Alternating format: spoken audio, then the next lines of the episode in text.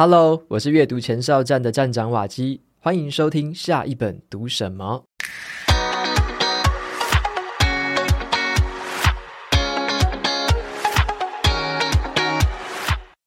今天我要跟大家分享的这本书叫做《顺流致富 GPS》。如果你想要摆脱财务困境，想要提升收入，或者是要开创自己的事业，甚至你想要实现更远大的理想，那这本书呢，就提供了很具体的指南，一步一步的告诉你可以怎么做到。今天的节目呢，就跟大家分享一下这本书中的主要观念，还有我从书中获得的一些收获跟想法。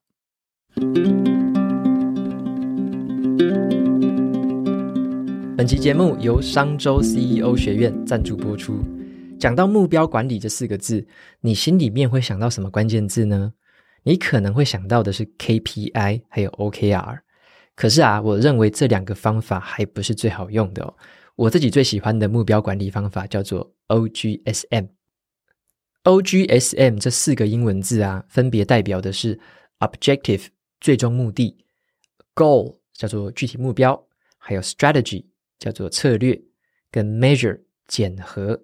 好，你只要在一张 A4 白纸上面，你就可以用这套方法做好目标管理。世界上呢，有很多大型的企业都在采取 OGSM 这套方法，像是宝侨集团、海尼根、福斯汽车。那除了工作场所之外啊，我们还可以把它拿来做个人生活的这个目标规划。好像我自己就是这么做的。我在脸书上也有详细的分享，我怎么用 OGSM 来制定我当时的这个自媒体的经营。那么商周 CEO 学院呢，他们现在特别推出了一个线上课程，叫做 OGSM 目标管理法。讲师是有超过十五年培训经验的张敏敏。我自己非常喜欢他写过的一本书，叫做 OGSM 打造高敏捷团队，让我可以更清楚的知道怎么样对齐上级还有下属的目标，更懂得管理这个跨组织合作的这些目标。那在这堂线上课程里面呢，他就会利用短短的两个小时，教你从设立一个愿景目标开始，详细的去拆解还有说明哦，加上这个大量的实际案例来辅助说明，帮助你把这个目标可以更具体化，手把手的去完成自己还有团队的这个计划表。最后啊，我常常挂在嘴边的一句话叫做“方向不对，努力白费”。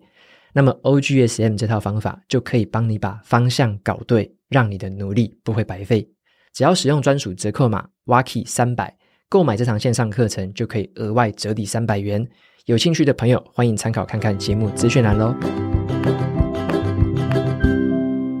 我们每个人呢、其实都有四种与生俱来的这个天才类型。而且在社会当中呢，有九种不同的财富阶段。只要我们懂得善用自己的天才类型，并且呢，弄懂自己身处的财务阶段，就有机会用这种最顺流的方式去发挥自己的天赋跟专长，在财富的阶段这个道路上面持续的前进。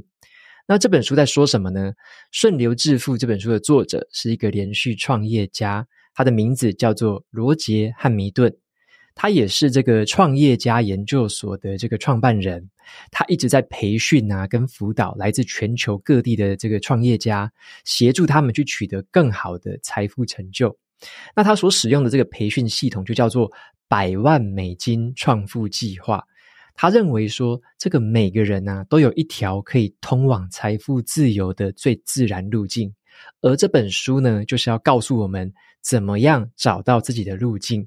那么这本书的书名里面为什么要有一个 GPS 这个英文字呢？啊，GPS 是全球定位系统嘛，意思就是说啊，GPS 的功能比地图更多，它能够让我们知道自己现在在哪里，我们想要去的地方在哪里，并且能够帮我们去规划出一个最佳的路径，然后就可以画出这个引导我们去抵达目的地的这个明确步骤。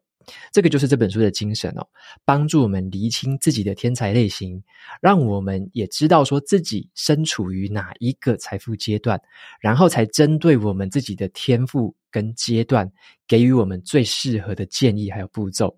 那还有一件事情值得一提，就是说这本书呢是阅读前哨站的赞助者选书，就是啊有一位读者他大力推荐给我的。起初我觉得说这本书的书名有一点点的俗气，我没有对他抱太大的期望。可是读下去之后，我才发现这本书还蛮合我的胃口的，而且有很多的观念啊，一针见血的就点出了我现在的盲点哦。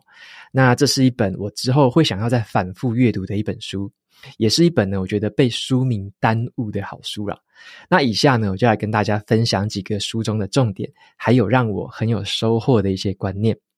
第一个，用天才类型来产生顺流。作者他认为说，我们每个人啊，天生哦，对某件事情他就会比较擅长一点。而随着我们年纪的增长哦，我们会发现自己对于某些事情，好像渐渐的变得不太擅长哦。与其刻意去强化那一些我们天生的弱点，倒不如我们去认清楚自己有哪一些有天赋的强项，并且加倍的去应用那些强项。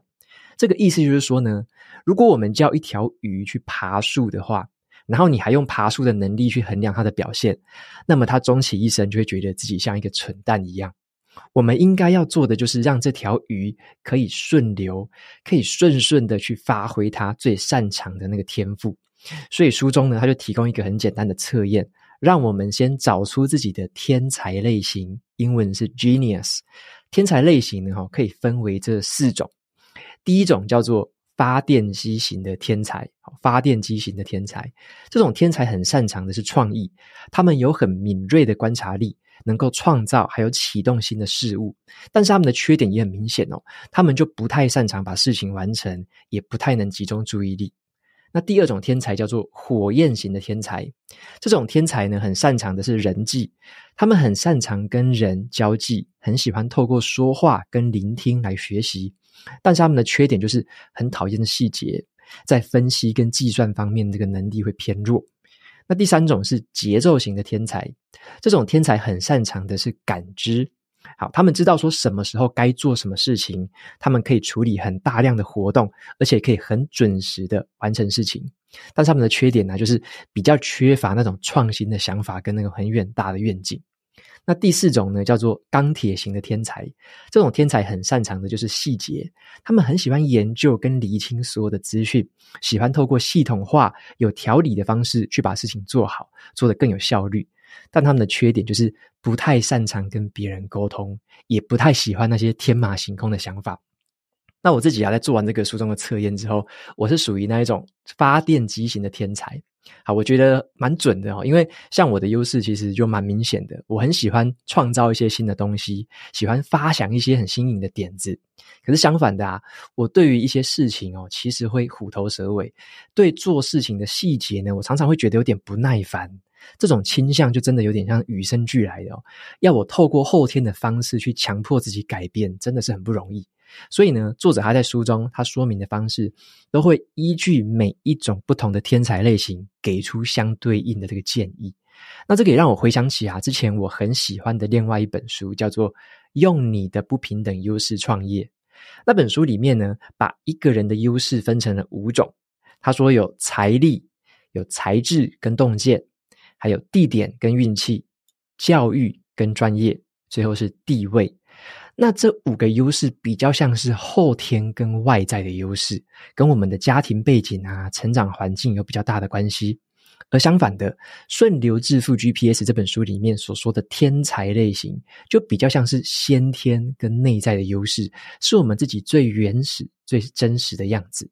那我认为这两本书都传递出一个共通的精神哦，那就是要专注在寻找你适合的伙伴。例如说啊，你要寻找那一些跟你相反的天才，来一起去成长跟打造事业。如果你没有这样子能够跟你互补的合作的伙伴的话，那你要实现这个事业的成长是比较困难一点点的。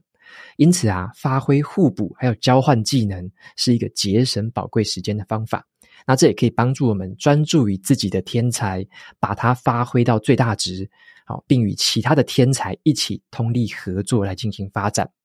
那么再来要谈一个重点是，依据财富灯塔来制定策略。作者他提出一个框架叫做财富灯塔，用来描述我们在财富地图上所在的位置。我认为这个观念对我的帮助很大。好，待会我会说它到底怎么帮助我的。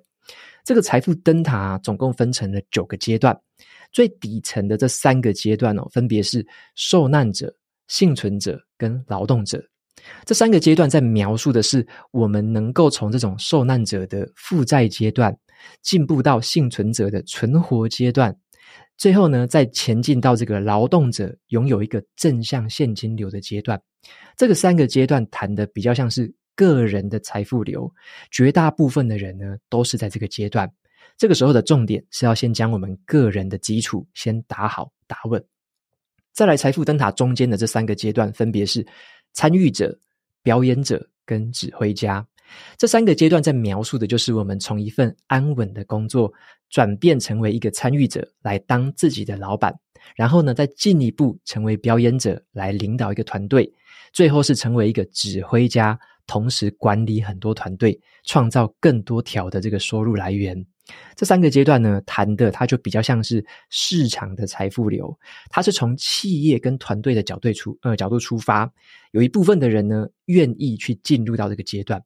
那么财富灯塔最顶端的三个阶段，分别是受托者、作曲家跟传奇。这三个阶段在描述的是变成市场已经很信任你了，愿意给你资源，成为了一个受托者，然后再进一步成为一个可以改变游戏规则、影响政府跟组织制度的这个作曲家，最后是成为传奇人物，被其他的人当成是一个可以仿效的对象，成为那个时代具有象征意义的人。能够进到这个阶段的人，只有极少数的人。那我觉得这个财富灯塔的观念很有意思哦。他强调的并不是说我们一定要走完这九个阶段才才叫做完满的人生哦，而是呢要让我们知道说，在这个财富的地图上面有存在着这些阶段。好，虽然说每个人在任何阶段都可以活得又满足又自在，可是你难道不会好奇说，在不同的阶段可以成长成什么样子吗？你该如何达到那个样子吗？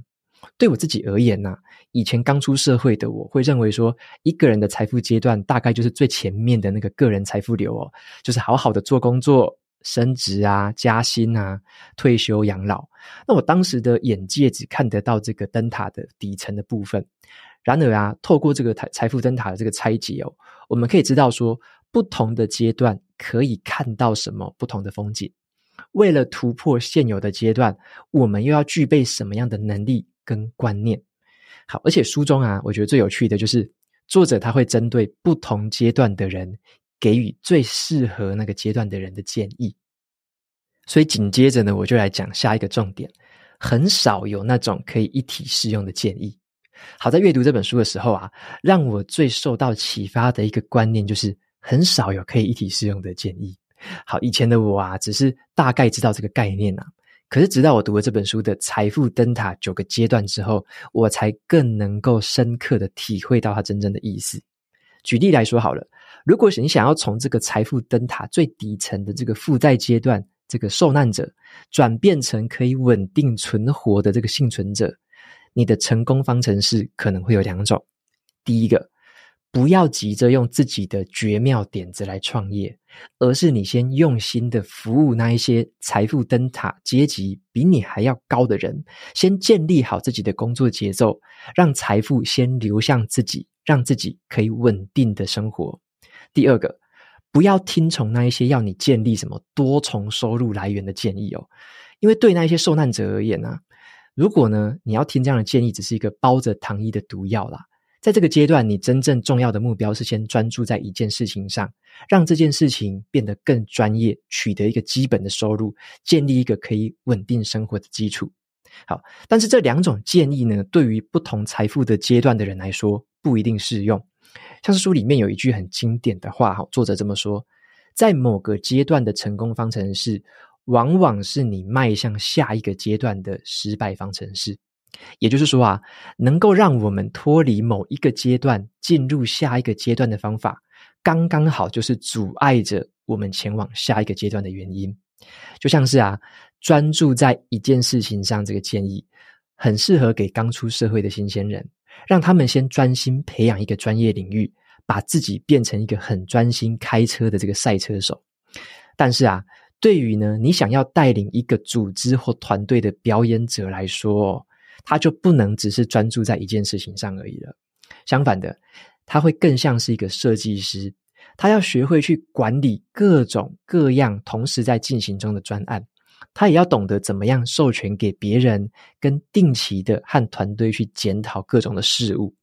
如果啊，表演者要再往下一步、下一个阶段变成指挥家的话，他就要建立多重收入来源，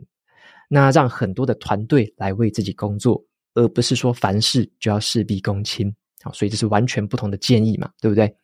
书中根据这个财富灯塔的分类啊，他就分析了我们为什么会卡在某一个阶段而无法向前进，并且给出很具体的这个描述跟行动步骤。因为不同的阶段就会有不同的建议，这让我获得一个体悟，就是说，我们有时候啊，在网络啊或在书籍里面会看到跟听到的建议，如果是不适合自己的，我们可能就会觉得很嗤之以鼻，甚至会大力批评那个建议。然而，事实是这样子的：某些建议可能很适合某阶段的人，但是不适合现阶段的我们。而我们必须先了解自己身处于这个地图中哪一个位置，然后才能够做出很准确的判断：哪些建议你可以听，哪些建议你可以不用听。好，所以我们不需要执着于什么一体适用的建议啦，或者说认为哪一种建议是什么绝对的真理。相反的，我们更需要虚心的去接受。视情况而定这个说法，英文叫做 "It depends"。好，视情况而定，才能够更有弹性的、更有适应力的去评估最适合当下自己情境的那些建议。最后啊，来讲一下我自己的反思哦，跟应用。那这本书呢，对于现阶段的我，其实也有很多的帮助。当我做完了书中的这个测验之后啊，我知道自己是在这个第四个阶段，叫做参与者，英文是 Player，参与者。参与者的旅程呢，是由自己所决定的。就像我从公司离职，然后投入自己的说书事业这样子。参与者知道说如何创造价值，用它来当做一个杠杆来借力使力，并且呢，在自己的利基市场上可以赚到钱。但是作者他就提醒了，虽然参与者拥有一定程度的自由，可是他呢，本人呐、啊，必须要持续的出现，才能够带来收入。因为这个事业的运作，就是围绕着这个参与者本人的投入才可以运作的。这个阶段呢，也有可能是一个充满挫折的漩涡，一个不小心你就很有可能卡住了，然后你就只能发挥真实潜力当中的一小部分而已。对于很多人而言，他们达到这个层级的成功方程式是什么？就是把油门踩到底。他们认为自己只要做的越多，就可以达成越多的成就。但是啊。结果往往是好有几个专案同时在进行，好几个事业同时在进行，但是却没有一个是如你理想般的运作顺畅的。这种困境背后有一个原因，就是因为所有的事情都需要仰赖同一个东西才可以完成，那就是参与者的本人。如果他本人停下来了，财富流也会跟着停下来。所以书中有提到，很多人之所以卡在参与者的阶段，正是因为他们心中有三个迷思。那我针对这每一种迷思，我也进行了一些思考。第一个迷思就是，我找不到像我一样有能力的人。好，因为当一个人可以提升到参与者的阶段，就是因为他们本身在那个劳动者的阶段做得很好，很有能力。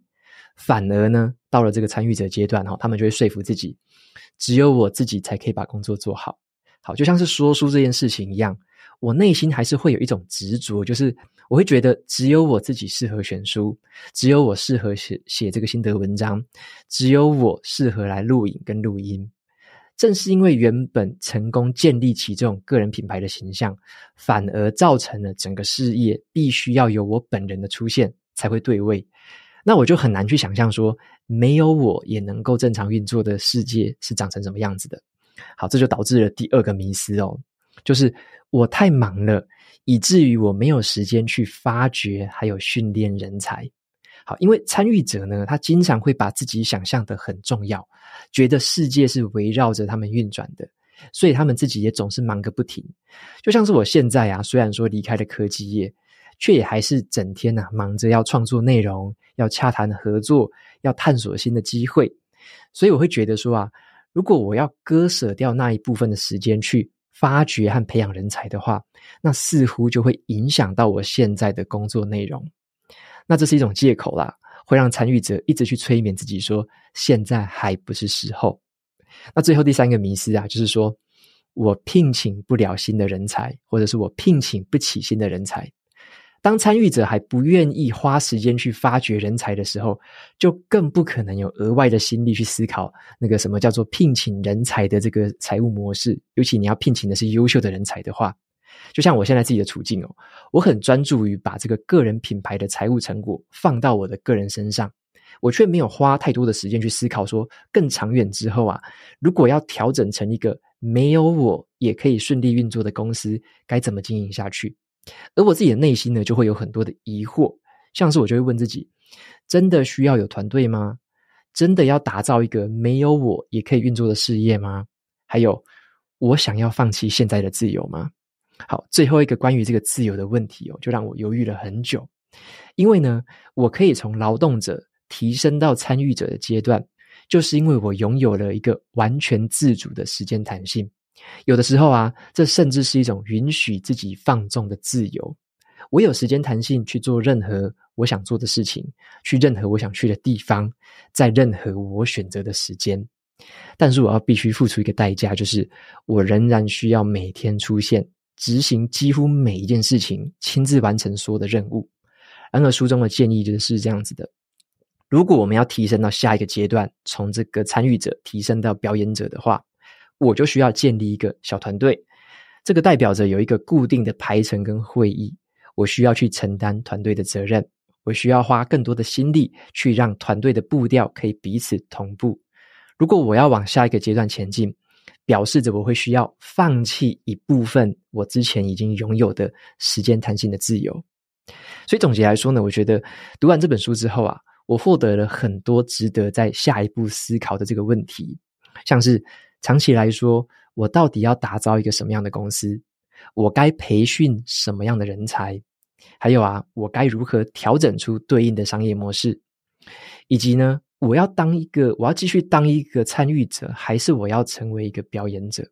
我真的愿意放弃哪些自由呢？好，如果你对于现在自己的财富阶段、财富位置还不太清楚的话，想知道怎么突破，前往下一个阶段。我相信这本书啊，会提供你很多很实用的建议，还有指引。接下来呢，来念一下 Apple Podcast 上面的听众留言。好，第一位听众叫做水晶小姐姐，她说很优质的节目，在找有声书的时候找到了下一本读什么，内容丰富，口条清晰，瓦基分析的这个心得分享也解惑了我很多日常生活和工作上面的问题，很值得推荐。好然后比了一个大拇哥，OK，非常谢谢水晶小姐姐的这个留言和肯定。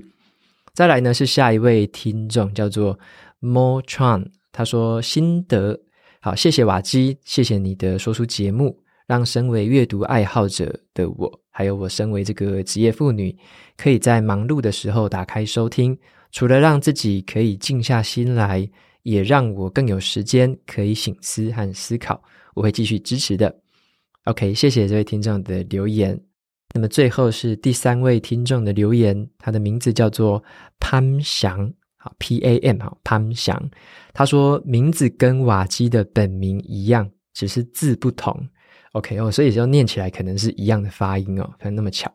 那他说的是瓦基你好，好巧哦，我的名字跟你一样耶，只是是一个破音字。那么还有啊，我是你大学的学弟，虽然是不同的科系哦。真的是非常非常感谢你，你的一年读五十本书的那篇文章，让我开始了自己的阅读之旅。从一读一行这本书，让我找到了让我引爆趋势的原子习惯，看事情呢也开始有了更多的超级思维。不论是反脆弱、召唤勇气、无限赛局的思维，还有只工作不上班的自主人生的这种制胜呃心态制胜，让我有了更美好的人生。也祝福瓦基事业兴旺，家庭美满。认识瓦基的起源是我自己的太座哦，在两年前推荐了我瓦基的频道。那最近呢，他五月开始要换单位了，看到他的新单位自我介绍里面有提到说，瓦基是帮助他很重要的一个关键人物。那也希望瓦基可以祝福我的太座到新单位可以顺利，然后持续的快乐实现自主富有。最后呢，我想要问瓦基，可不可以用三个字形容自己？非常非常感谢瓦基，我们会继续支持你的。OK，非常谢谢这位听众哈，庄胜祥，讲起来真的是有一点害羞啊，怎么会讲自己的名字？OK，那真的很巧。那么也祝福你的太座在转换到新的单位可以更顺利。那么最近分享的几本书关于职场方面的，我相信都会对他很有帮助。那也非常谢谢你们的支持。然后这位听众的留言有一个很特别的地方，我跟大家分享一下。如果你可以用 Apple Podcast 去划那个留言的话，你看那个文字很有趣哦。刚刚说到的这段话呢，它的留言里面有非常多的书名，好像是什么引爆趋势啊、原子习惯啊、超级思维。他就用这一些书名当做就是他句子里面的这个关键字，然后一个一个把它串起来，就好像是你在读一个正常的文章，可是里面就藏了很多很多的书名这样子。好，这种写法非常的有趣。然后也是我最近在用那个卡片和笔记法的写作方式，也是用这个方式去写的。就是我把那一些每个笔记的标题啊，跟那些这个概念都当成是一个又一个的关键字或一个一个的关键句子，然后在我写文章啊，在我写笔记的时候，就用这些东西把它组合起来，就好像是一个那种好像是维基百科那种连结的那种超连结的感觉，就是读起来非常有趣啊！大家有兴趣的话，可以看一下他的这段文字哦。那么最后他有说想要请我用三个字来形容我自己，那我自己会用这三个形容词啦，分别是专注的、友善的跟求新求变的。好，首先是专注的，我觉得我自己是蛮能够花蛮长时间，然后专注在某一件事情上面。好，无论是说一天当中可能是连续好几个小时都在看某一本书，或者是写某一篇文章，我可以花蛮长的时间，蛮专注的这样子做。或者是呢，持续可能一两个月都投入在某一个专案，就很专注的想要把它做好。好，所以第一个形容词是专注的。那么第二个形容词是友善的。这个是什么意思呢？就是像我自己还跟人家聊天的话。虽然说我不是一个很外放、很 social 的人，但是只要是跟别人聊天，就呃，不管是认识的或不认识的都好，我就是都尽可能的呈现出一个比较亲切、然后友善的这样子的一面，然后让大家在聊的过程当中，我比较像一个倾听者啦，就是我比较少说一一直侃侃而谈讲自己的东西，我比较喜欢是听别人讲他的话，然后呢，这样子的话，其实让别人可以有。发挥他的表达欲，其实就会让人家更愿意跟你聊天啊，更愿意跟你沟通。所以我自己是比较多的心力是放在倾听这个部分。那也是因为这样的特质吧，就会让就是很多人会喜欢就找我聊天。就像以前很有趣哦，我在。高中啊，国中那个时候吧，就是有一些班上可能比较边缘的人，或者是比较大家觉得诶稍微怪咖之类的，然后找我聊天的话，就会聊得蛮聊得来的，因为我就会听他们在讲什么，想说诶他们为什么这么怪，或者他们到底有什么想法，我就很好奇。反正呢，我就一直问，一直问，那他们就一直说，一直说，所以我就觉得诶好像我特别可以跟不同类型的人可以聊天。所以这也是一个蛮有趣的特质吧，啊，就是反正什么样类型的人都可以聊得来这样子。好，那最后的话是第三个形容词，叫做求新求变的。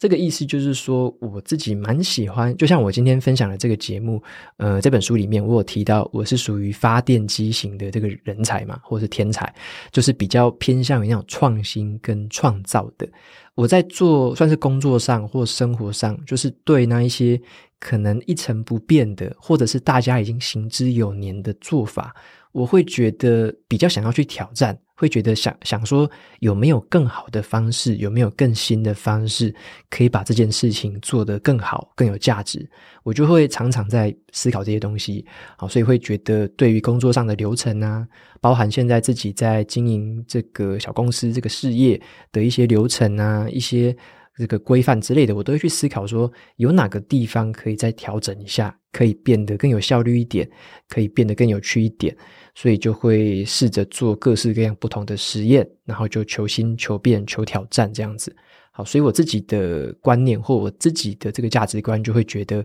嗯，如果一成不变，其实没什么不好啦。一成不变就是很平凡嘛，就是顺顺的过。但是我觉得，就是一成不变很无聊。反而是有时候会思考一些这个怪点子啊、好点子、新点子，然后去试试看，说不定有时候会发现一些跟以前截然不同的这个洞见，也说不定。好，所以说在做很多事情上面，我就会比较倾向于是求新求变的，想要创造一些跟以前有所不同的改变出来。好，所以我会用这三个形容词来形容自己。那也谢谢这位听众的留言，好，非常感谢你。那 OK，今天的节目到这边就进到了尾声。如果你喜欢今天的内容，欢迎订阅下一本读什么。你也可以订阅我的免费电子报，每周收到最新的读书心得和好书金句。我们下次见喽，拜拜。